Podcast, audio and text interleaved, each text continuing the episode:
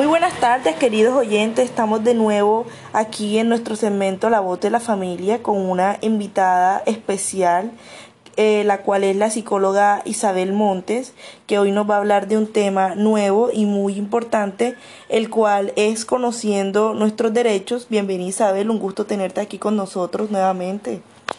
El gusto es completamente mío, Juliet. Muchísimas gracias por la invitación. Claro que sí. El tema, como tú lo decías, es muy importante y que todos debemos estar empapados de él, que es eh, nuestros derechos, los derechos humanos, ¿cierto? ¿Qué entendemos nosotros por derechos humanos?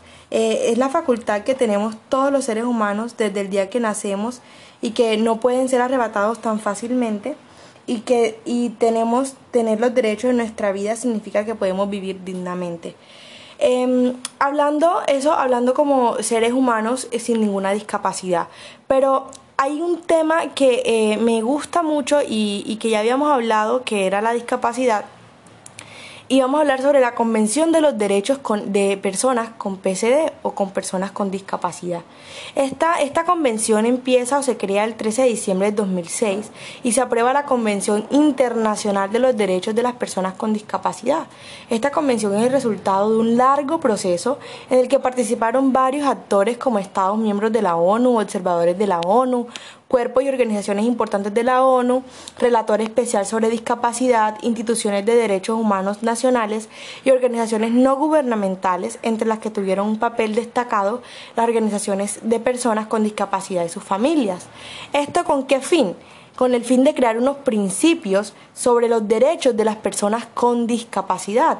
Entre, entre estos principios se crea el respeto de la dignidad inherente, la autonomía individual, incluida la libertad de, la toma, de, de tomar propias decisiones y la independencia de las personas, la no discriminación, la participación e inclusión plenas y efectivas en la sociedad, el respeto por la diferencia y la aceptación de las personas con discapacidad como parte de, de la diversidad y condiciones humanas, la igualdad de oportunidades, la accesibilidad, la igualdad entre el hombre y la mujer y el respeto a la evolución de las facultades de los niños y las niñas con discapacidad y su derecho a preservar su identidad. Bueno Isabel, muy bien, pero cuéntame, ¿cuál fue el propósito de la Convención sobre los Derechos de las Personas con Discapacidad? Claro que sí, Juliet. El propósito de esta convención es promover, proteger y asegurar el goce pleno y en condiciones de igualdad de todos los derechos humanos y libertades fundamentales por todas las personas con discapacidad y promover el respeto de su dignidad inherente. Las personas con discapacidad incluyen aquellas que tengan deficiencias físicas, mentales, intelectuales o sensoriales a largo plazo que al interactuar con diversas barreras puedan impedir su participación plena y efectiva en la sociedad, en igualdad de condiciones con los demás. ¿Esta que cubre? Cubre una serie de ámbitos fundamentales tales como la accesibilidad, la libertad de movimiento, la salud, la educación, el empleo, la, la habitabilidad y rehabilitación, la participación en la vida política y la igualdad y la no discriminación. Esta convención marca un cambio en el concepto de discapacidad, pasando de una preocupación en materia de bienestar social a una cuestión de derechos humanos que reconoce las barreras y los prejuicios de la sociedad constituyente en sí mismo eh, en una discapacidad. Ah, muy bien, eh, Isabel, pero cuéntame, ¿por qué se crea esta convención? Bueno, Juliet, te cuento que si viviéramos un mundo perfecto, los derechos numerados en la Declaración Universal de los Derechos Humanos serían suficientes para proteger a, a, todas las personas. Sin embargo, en la práctica a ciertos grupos como las mujeres, los niños y los refugiados las ha ido mucho peor que a otros y las convenciones internacionales tienen por objeto proteger y promover los derechos humanos de tales grupos. Del mismo modo, los 650 millones de personas con discapacidad, que alrededor del 10% eh, de la población mundial, imagínate. Estos carecen de, de oportunidades que tiene la población en general y se enfrentan a muchos obstáculos como les impiden recibir, recibir educación, les impiden conseguir empleo, incluso cuando están bien cualificados, les impiden tener acceso a la información, les impiden obtener el, el adecuado cuidado médico y sanitario, les impiden desplazarse y les impiden integrarse en la sociedad y ser aceptados. Wow, Isabel, sí, tienes toda la razón. Las personas a veces con discapacidad se les vulneran mucho sus derechos. Pero cuéntame, ¿cuáles son las características de, de estos derechos?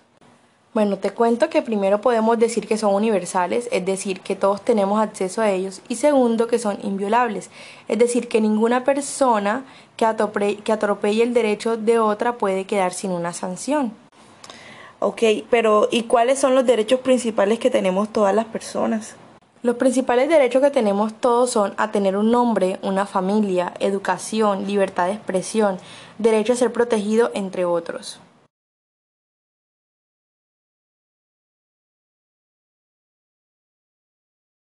Bueno, Juliet, es importante saber sobre los derechos humanos y también sobre los derechos que tienen las personas con discapacidad.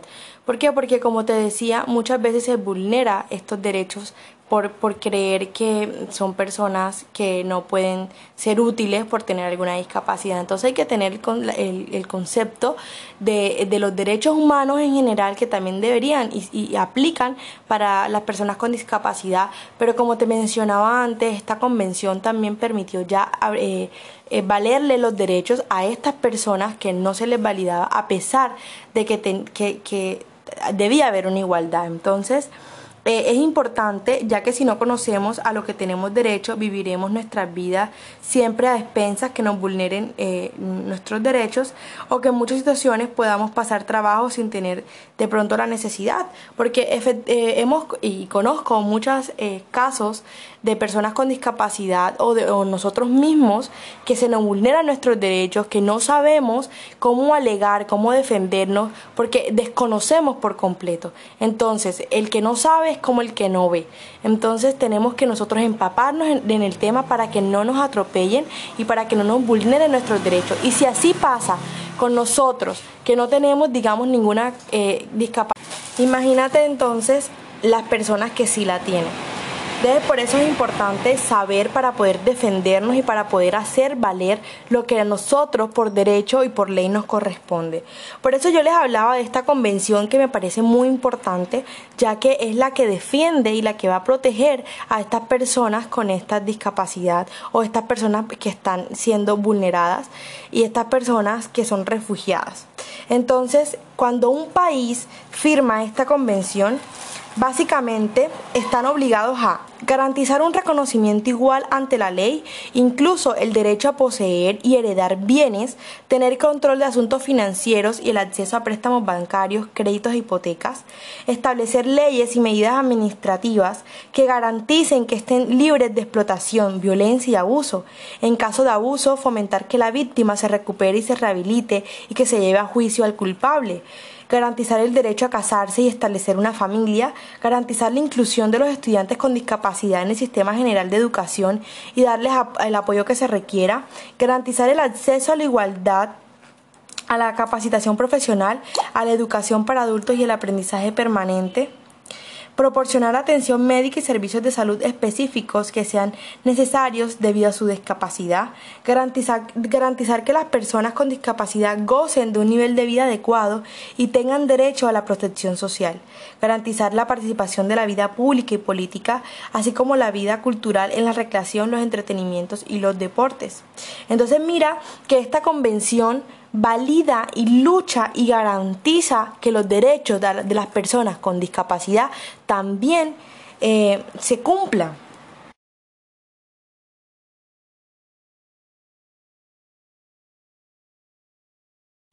Claro que sí, Juliet. Colombia se une a la Convención de los Derechos de las Personas con Discapacidad para poner en práctica políticas y leyes que aseguren cumplimiento de estos derechos.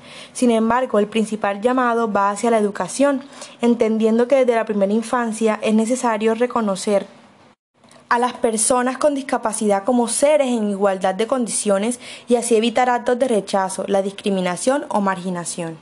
En Colombia se realiza la Teletón como una institución que trabaja en Colombia por las personas con discapacidad física o motora. Se interesa diariamente por ajustarse a un marco legal y político de inclusión social y de derechos y opta como uno de sus principales fundamentos por ofrecer una rehabilitación integral para las personas con discapacidad. Ya para ir finalizando, se aplaude el último derecho 1421 del 29 de agosto de 2017 sobre educación inclusiva, el cual Teletón anhela que se reglamente e implemente por el bienestar de miles de los niños con discapacidad que atienden en sus centros de rehabilitación y desean que, se, y desean que sean incluidos en el sector educativo. Entonces con esto, Juliet, entendemos que es fundamental saber sobre nuestros derechos para que no, para que no sean vulnerados y para que cualquier persona eh, no, no, no, nos atropelle en, en, nuestro proceso de la vida.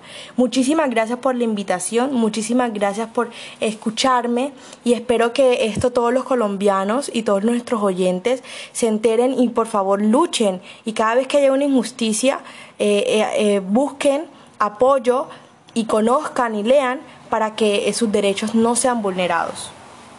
Claro que sí, Isabel, muchas gracias a ti por tu tiempo. Te agradecemos mucho por estar aquí, compartirnos toda esta información. Hasta la próxima.